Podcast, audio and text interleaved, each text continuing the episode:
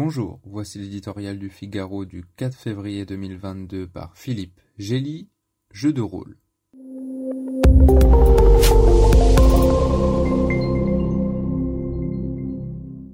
La trêve censée accompagner les Jeux olympiques depuis l'Antiquité grecque n'est pas la moindre vertu de ces rassemblements quadriennaux. Voués à la célébration de l'exploit et du surpassement, ils offrent en principe une parenthèse bienvenue de fraternité et d'égalité face aux défis sportifs.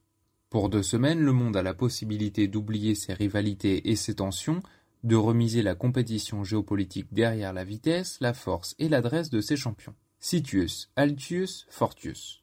Malheureusement, cette occasion est trop souvent ratée. Les JO n'échappent pas à la politisation, surtout lorsque le pays hôte étouffe ou réduit les libertés de ses citoyens.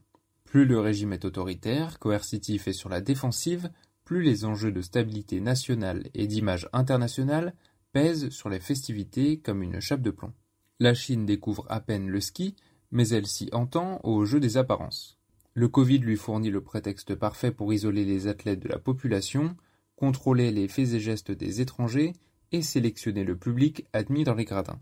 Dans cet univers aseptisé, robotisé et ultra surveillé, la fête collective prend du plomb dans l'aile. Compte avant tout le spectacle immaculé d'une cérémonie d'ouverture scintillante, d'épreuves réglées au cordeau et de champions dociles.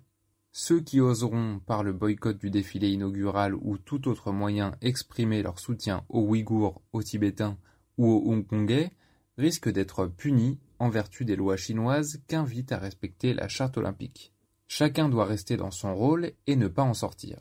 Pour Xi Jinping, c'est celui du maître de cérémonie tout-puissant, vainqueur autoproclamé du Covid et promoteur d'un ordre social qui se veut supérieur à la joyeuse pagaille des démocraties, entouré de ses amis autocrates, du russe Vladimir Poutine, au saoudien MBS, et traitant par le mépris l'indolore camouflé infligé par le boycott diplomatique des Américains et de quelques alliés. Au JO de Pékin, sous le dépliant d'une communion sportive universelle, il n'y a pas que la neige qui est artificielle.